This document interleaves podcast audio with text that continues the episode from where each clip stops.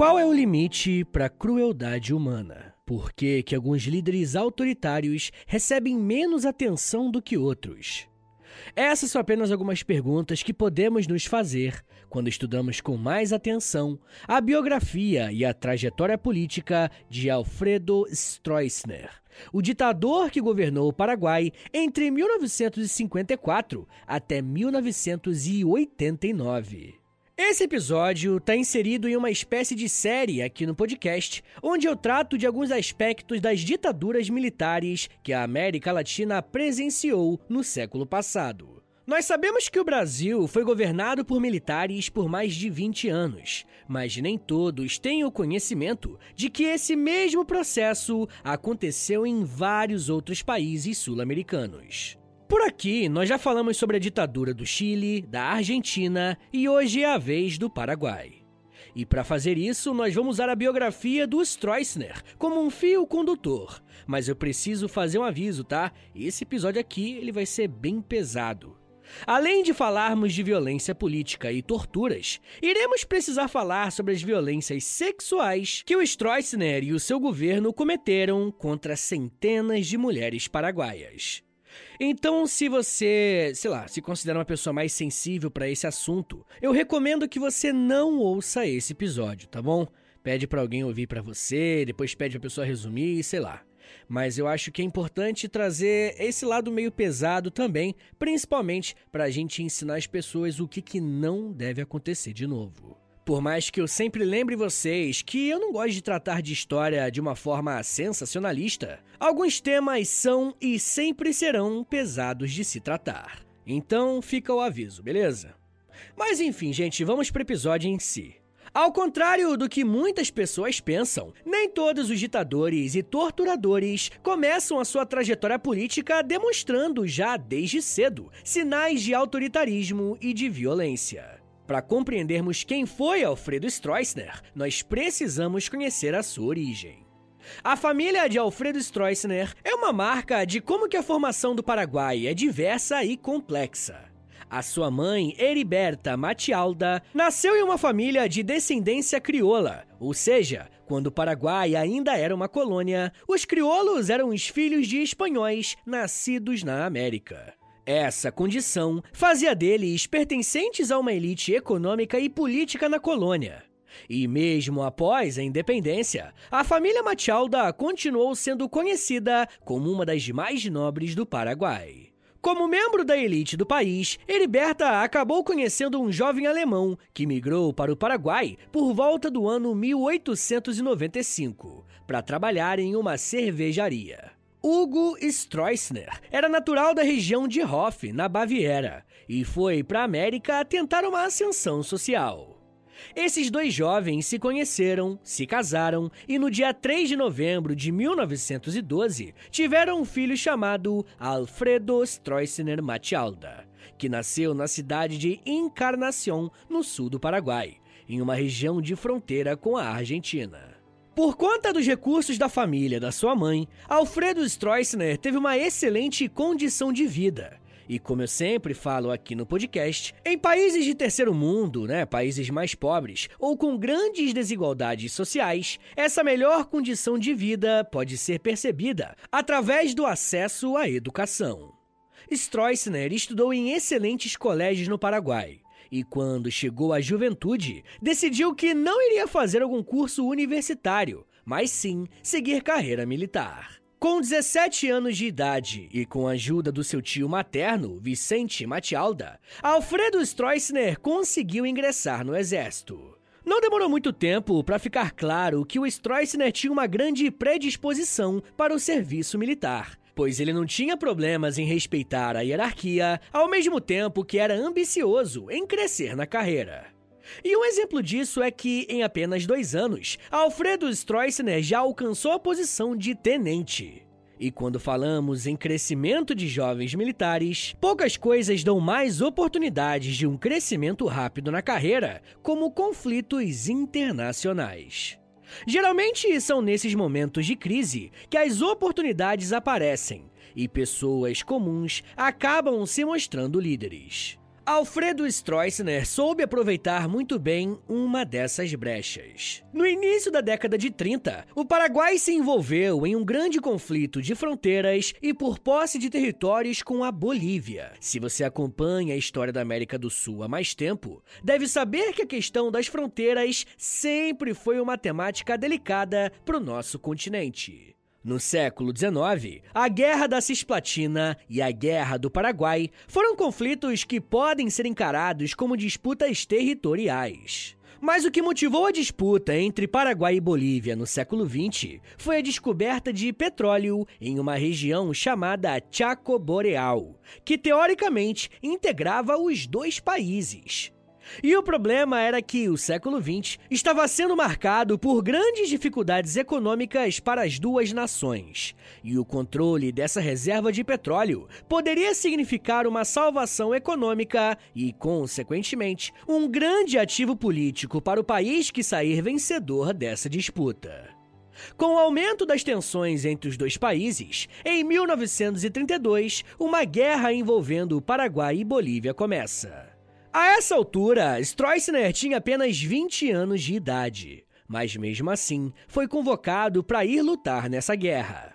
Como eu disse, momentos de crise são também momentos de oportunidade. E Stroessner soube aproveitar muito bem essa guerra para crescer na hierarquia militar, mesmo sendo bem jovem. Stroessner foi reconhecido por seus líderes como alguém com capacidade de liderar os seus companheiros de luta e por ter demonstrado alguns sinais de bravura durante alguns combates. A posição de Stroessner dentro do exército paraguaio só melhorou, porque após três anos de guerra com a Bolívia, o Paraguai consegue sair vencedor após alguns acordos e tratados de paz e leva para si mais da metade do território que estava sendo disputado entre as duas nações. Se nesse primeiro momento Alfredo Stroessner conseguiu tirar muitos benefícios da guerra contra a Bolívia através da sua postura enquanto um militar honrado e corajoso, ele iria se aproveitar de uma outra situação de crise para se promover.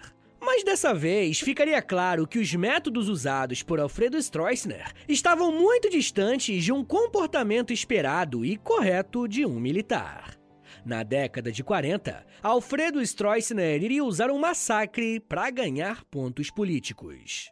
Mesmo que muitos de nós brasileiros não nos identifiquemos enquanto latinos, a verdade é que existem muito mais elementos que nos aproximam dos nossos irmãos do que nos separam. E uma das coisas que nós temos em comum é a imensa taxa de pobreza e desigualdade social.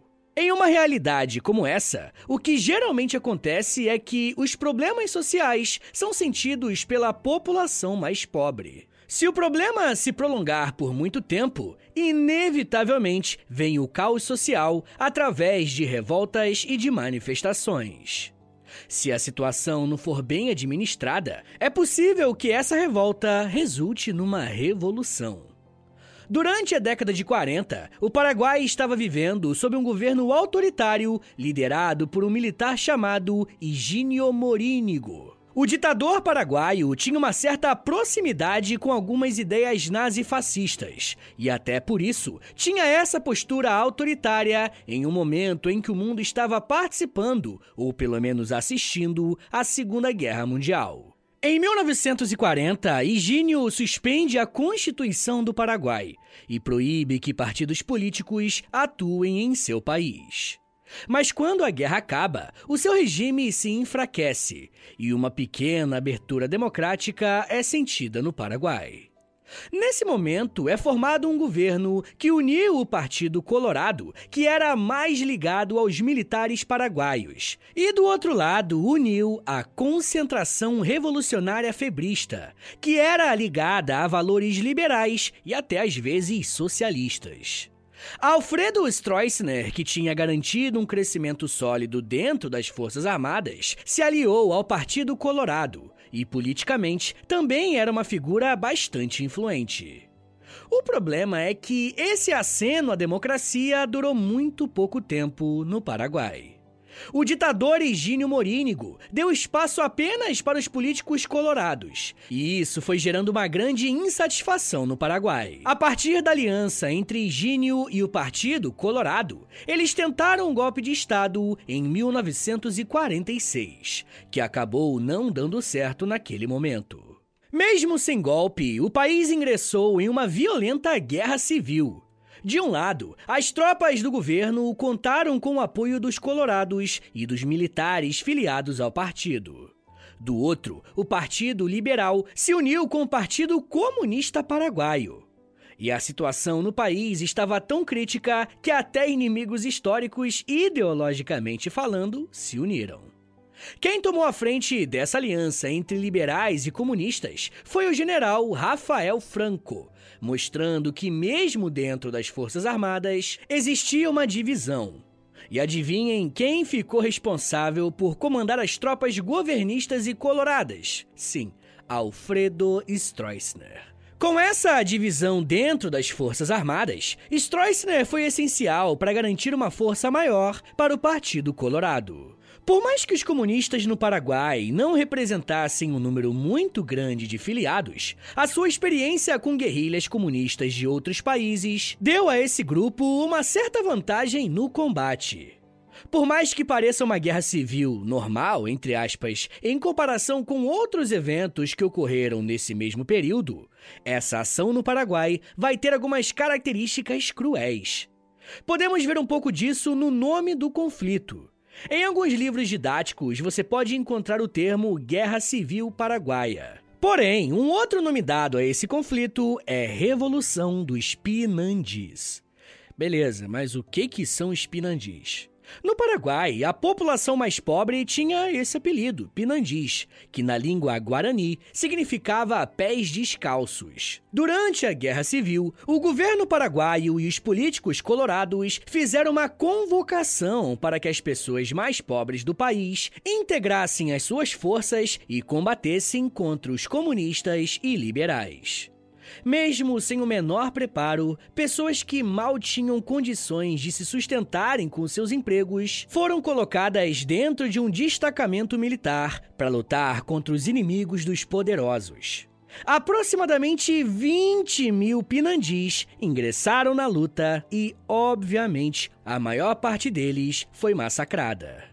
Para o governo do Paraguai, essas mortes não necessariamente seriam um problema, porque essa parte da população já era marginalizada, já era um problema, tá ligado? Alguns historiadores vão dizer que, com essa convocação, o Partido Colorado tentava lidar com dois problemas ao mesmo tempo. Primeiro, o combate ao inimigo, e segundo, eliminação da população pobre do país. Além desse contingente maior de soldados, os colorados contaram com apoio externo. Juan Domingos Perón, o presidente da Argentina, enviou dois barcos armados para garantir a proteção da capital paraguaia. Com todas essas medidas, as tropas coloradas venceram os comunistas e liberais em alguns meses. E no dia 20 de agosto de 1947, a Guerra Civil estava terminada. Como consequência do conflito, aproximadamente 30 mil pessoas morreram tanto combatentes quanto os civis. Milhares de pessoas migraram para os países vizinhos, fugindo da guerra e do governo autoritário que tomaria o poder em seguida. Como os comunistas e liberais foram derrotados, a partir de 1947, o Partido Colorado se viu praticamente sem correntes na política paraguaia. Para garantir a ausência da oposição, os partidos políticos foram proibidos e apenas os colorados tinham autorização para participarem da política. Como Alfredo Stroessner tinha sido o principal comandante dos Colorados durante a guerra, ele colheu grandes vitórias políticas e cresceu ainda mais dentro da hierarquia militar e política.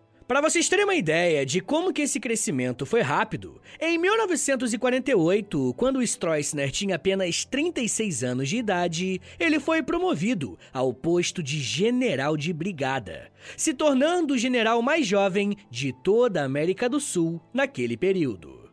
Mas estar em evidência também tem os seus riscos, né? No ano seguinte, o governo ditatorial do Partido Colorado sofreu uma tentativa de golpe dos seus opositores. Mas como a oposição estava bem enfraquecida naquele momento, o golpe acabou não dando certo e o poder foi mantido pelos colorados. Porém, Alfredo Stroessner acreditou fielmente que aquele golpe daria certo e ele perderia sua posição de comando. Por essa crença, ele fugiu para a embaixada brasileira em um porta-malas de um carro. Quando descobriu que o golpe não tinha sido efetivado, Alfredo Stroessner foi humilhado dentro das Forças Armadas e recebeu o apelido de Coronel do Porta-Malas. E por mais que essa situação tenha sido bastante vergonhosa para o Stroessner, ele conseguiu se manter bem dentro da hierarquia militar e não deixou de participar da política do seu país. Mas não iria demorar muito tempo para que o coronel humilhado, o coronel do porta-malas, se tornasse a maior figura de poder no Paraguai. Eu já quero falar mais sobre como que o Alfredo Stroessner se tornou um ditador e trouxe um governo de violência e opressão para o seu país. Mas me dá um minutinho aí, tá, gente? Que daqui a pouco a gente volta. E eu falo um pouco mais sobre violência, ditadura, corrupção, crimes e resistência. Segura aí, que é um minutinho só.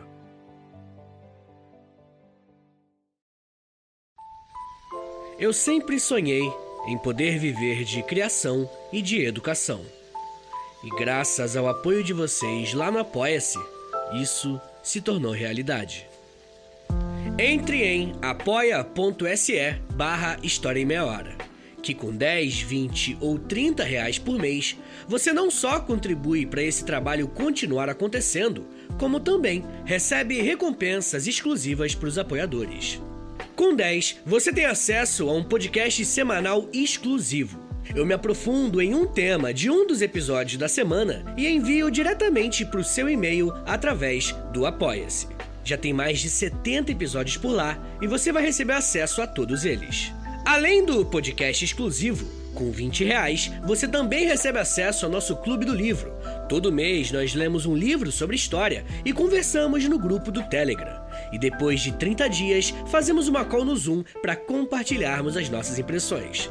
E com 30, além das recompensas anteriores, eu te adiciono no meu Amigos Próximos no Instagram, onde publico conteúdos diários com curiosidades históricas, tanto no arroba História em Meia Hora, quanto no arroba Prof. Vitor Soares. E se você tiver alguma dúvida sobre o apoio, é só entrar em contato comigo pelo e-mail historiaemmeiahora.gmail.com apoia.se barra História em Meia Hora. É apoia.se barra História em Meia Hora. Valeu, gente!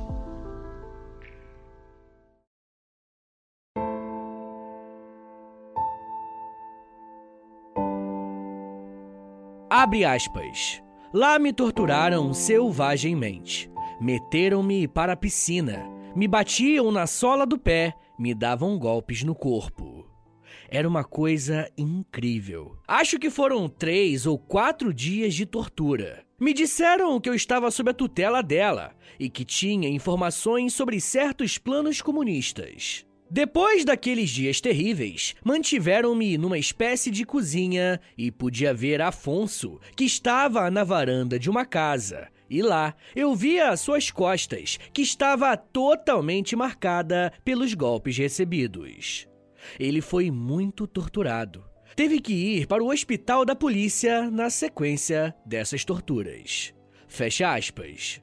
As palavras que você acabou de ouvir fazem parte de um relato dado por uma mulher paraguaia chamada Saturnina Almada. E ela conta em uma entrevista como foram os 13 anos que ela ficou presa em uma espécie de masmorra do Stroessner. Como deu para ouvir no seu relato, ela era casada e ambos foram presos através da acusação de ligação com os comunistas. Saturnina foi torturada, obrigada a fazer trabalho forçado e também vítima de violência sexual. Mas como o Paraguai chegou nessa condição?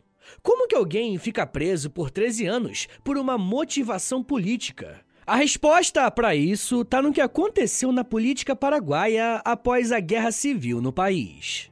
Eu encerrei o último bloco falando como que o Partido Colorado tomou o poder no Paraguai após o conflito contra os comunistas e liberais. Mas uma coisa que precisa ficar bem clara a partir daqui é que, uma vez no poder, o Partido Colorado vai passar por uma série de fragmentações internas. E com isso eu não quero dizer que vai existir um racha ou algo do tipo. Eu só tô dizendo que os interesses do partido vão ser variados, com diferentes lideranças e correntes políticas. Além de algumas divergências internas, o Paraguai passava por uma situação extremamente complicada. Em menos de 20 anos, o país passou por duas guerras, uma contra a Bolívia e a outra interna. Quando Higínio Morínigo deixou o poder, uma série de presidentes provisórios do Partido Colorado assumiram o governo. Até que em 1949, Frederico Chávez assumiu o comando do partido. O governo de Chávez foi marcado por pegar um país com uma economia totalmente quebrada com a inflação e alta e com a estagnação da produção agrícola e pecuária. Enquanto Chávez enfrentava essa crise, Alfredo Stroessner estava em uma ala do Partido Colorado que apoiava uma intervenção maior dos militares para resolver os problemas do país. Durante esse período de crise do Paraguai, existiu uma pressão bem grande de alguns setores do Partido Colorado para que o presidente aceitasse se sujeitar ao crédito estrangeiro para resolver um pouco da crise. E quando me refiro ao capital estrangeiro, temos três entidades que estavam bem interessadas na crise paraguaia. Em primeiro lugar, a Argentina tinha se colocado à disposição para emprestar dinheiro ao Paraguai, mas é claro que os juros eram altíssimos. Além dos nossos irmãos, os Estados Unidos e o FMI se colocavam como uma opção viável, mesmo que isso significasse um prejuízo para a população mais pobre caso a inflação aumentasse. Uma das figuras do governo que eram favoráveis a essa oferta do capital externo era o presidente do Banco Central Paraguaio, Epifânio Mendes Fleitas. Mesmo com a sinalização de Mendes, o presidente paraguaio não quis aceitar o crédito internacional e, por isso, o presidente do Banco Central pediu a exoneração do cargo. O que parecia uma simples demissão acabou se tornando em um golpe de Estado. Mendes saiu do governo para conspirar com Alfredo Stroessner para derrubar o presidente do Paraguai. O fato curioso é que todos esses personagens eram do mesmo partido político, o Partido Colorado. O golpe que tinha Stroessner como um dos mandantes teve início no dia 3 de maio de 1954. Nessa data, um comandante militar tinha ordenado a prisão de um major acusado de conspirar contra o presidente Chávez. Stroessner viu que essa era a oportunidade de agitar os militares que eram influenciados por ele. E nesse dia, Stroessner e uma série de outros militares marcharam em direção à sede do governo de Chávez. O presidente paraguaio, para se defender do golpe, foi se esconder em um colégio militar e ofereceu ao diretor do colégio, o Marcial Samaniego, a chefia do exército do Paraguai em troca de proteção. O que o presidente não sabia era que o Marcial era um grande amigo de Alfredo Stroessner. O diretor do colégio respondeu à proposta prendendo o presidente e o entregando ao Stroessner. No dia 5 de maio, o Partido Colorado convocou uma sessão de emergência, onde foi solicitado que o Chávez renunciasse formalmente à presidência. A renúncia foi feita e o golpe de Estado estava dado. O interessante aqui, gente, é que estamos falando de um golpe dentro de um mesmo grupo político. Era tudo Partido Colorado. É muito importante deixar tudo isso muito claro. Depois que o Chávez saiu, o Partido Colorado escolheu o político Tomás Romero Pereira para governar o país de forma interina. Porém, no dia 11 de julho de 1954, o Partido Colorado organizou uma eleição em que Alfredo Stroessner concorreu sem nenhum adversário e assim foi eleito presidente do Paraguai.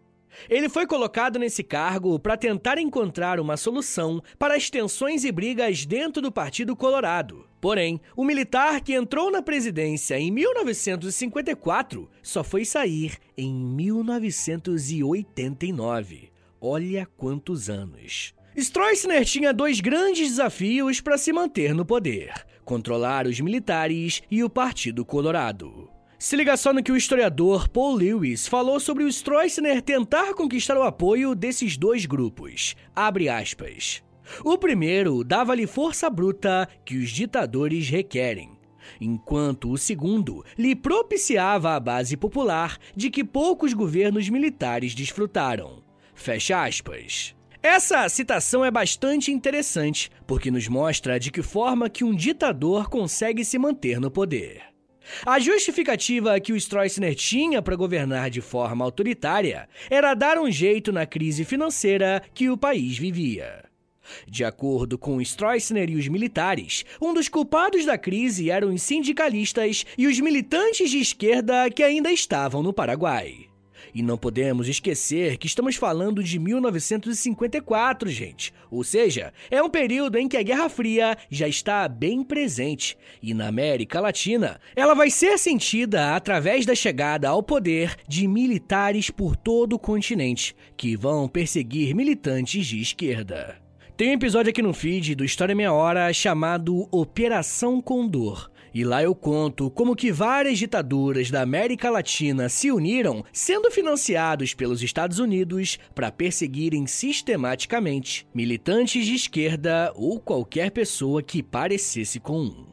Inclusive, falando em perseguição, é impossível falar em Alfredo Stroessner sem falar das perseguições políticas. Muita gente pensa que, por ser um ditador, ele vai perseguir apenas os seus opositores políticos ou algo do tipo. Mas a ditadura de Stroessner se mostrou extremamente cruel, porque até aliados serão perseguidos, presos e às vezes mortos. Lembra do ex-presidente do Banco Central do Paraguai, o Epifânio Mendes Fleitas? Quando o golpe ao presidente Chávez deu certo, Stroessner reconduziu Mendes para o cargo no Banco Central. O problema, gente, é que ele tinha um nome muito forte dentro do Partido Colorado, e por isso ele passou a ser entendido como uma possível liderança no lugar do Stroessner. Apenas um ano mais tarde, em 1955, Mendes começou a ser perseguido e precisou se exilar. Diversos outros membros do Partido Colorado, que tinham qualquer tipo de divergência com o Stroessner, passaram a ser perseguidos. E molecada, a partir daqui as coisas vão ficar muito pesadas, tá bom? Já quero deixar bem claro. Eu nem preciso falar que toda ditadura é uma forma de ataque aos direitos humanos, certo? Acontece que no caso do Stroessner, ele conseguiu, infelizmente, ir bem mais além. Como a sua ditadura se mantinha sob o discurso de que deveria arrumar o país, tudo aquilo que era considerado imoral deveria ser exterminado do Paraguai. Um dos grupos que sentiram mais essa violência no Paraguai é o da comunidade LGBTQIAP+.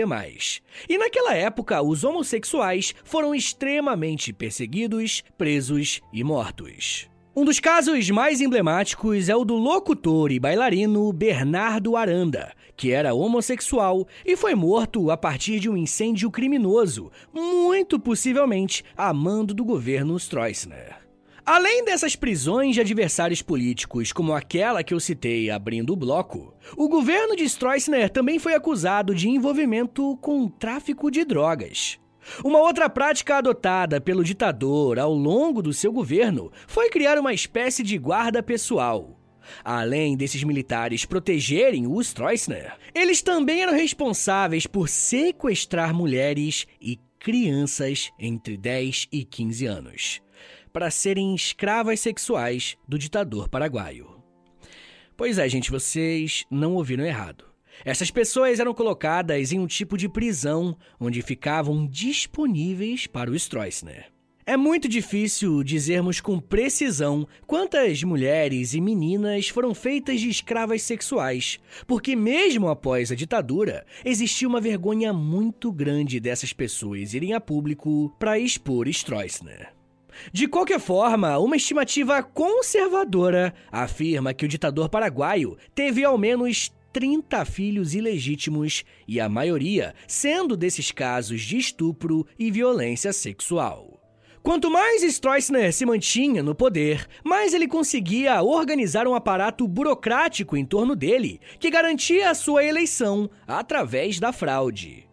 Stroessner afastava qualquer tipo de tentativa de golpe ou de uma troca de poder, facilitando a prática de corrupção no país. Se você fosse um aliado do ditador, poderia ter acesso a alguns esquemas de corrupção, e nesse assunto, infelizmente, o Brasil se fez presente. Durante os anos de 1970 e 1980, o Brasil e o Paraguai firmaram uma parceria para a construção da usina hidrelétrica de Itaipu. E essa obra foi um terreno muito fértil para a existência de desvios de verbas públicas e superfaturamento. Aqui no feed do História Meia Hora tem episódio chamado Corrupção na Ditadura Militar onde eu conto com mais detalhes como que o governo brasileiro se aliou ao Stroessner para cometer esses crimes. E caso vocês queiram, futuramente eu posso fazer um episódio só sobre a ditadura paraguaia, sabe? Menos sobre Stroessner. E aí lá eu posso apontar quais foram as medidas políticas, econômicas e os grupos que marcaram uma resistência contra o Stroessner. Mas o que nós precisamos saber aqui hoje é que a década de 80 foi marcada pela redemocratização de vários países latino-americanos que viveram uma ditadura. Mas o Paraguai foi o último a se tornar uma democracia. Alfredo Stroessner tenta colocar o seu filho como seu sucessor, mas as Forças Armadas entendem que essa medida é um abuso político e apoiam um golpe contra o Stroessner em 1989 colocando finalmente um fim à sua ditadura. E por mais bizarro que possa parecer, Alfredo Stroessner se exilou aqui no Brasil, onde viveu até 2006, quando morreu no dia 16 de agosto, vítima de complicações de uma pneumonia. Ele foi sepultado no dia seguinte em um cemitério de Brasília, sacramentando uma triste aliança entre o Brasil e um dos ditadores mais sanguinários do século XX e que foi recebido de braços abertos por vários políticos do nosso país, mostrando que moralidade seletiva é algo bem mais comum do que achamos, principalmente na política brasileira. Mas isso já é um papo para uma outra meia hora.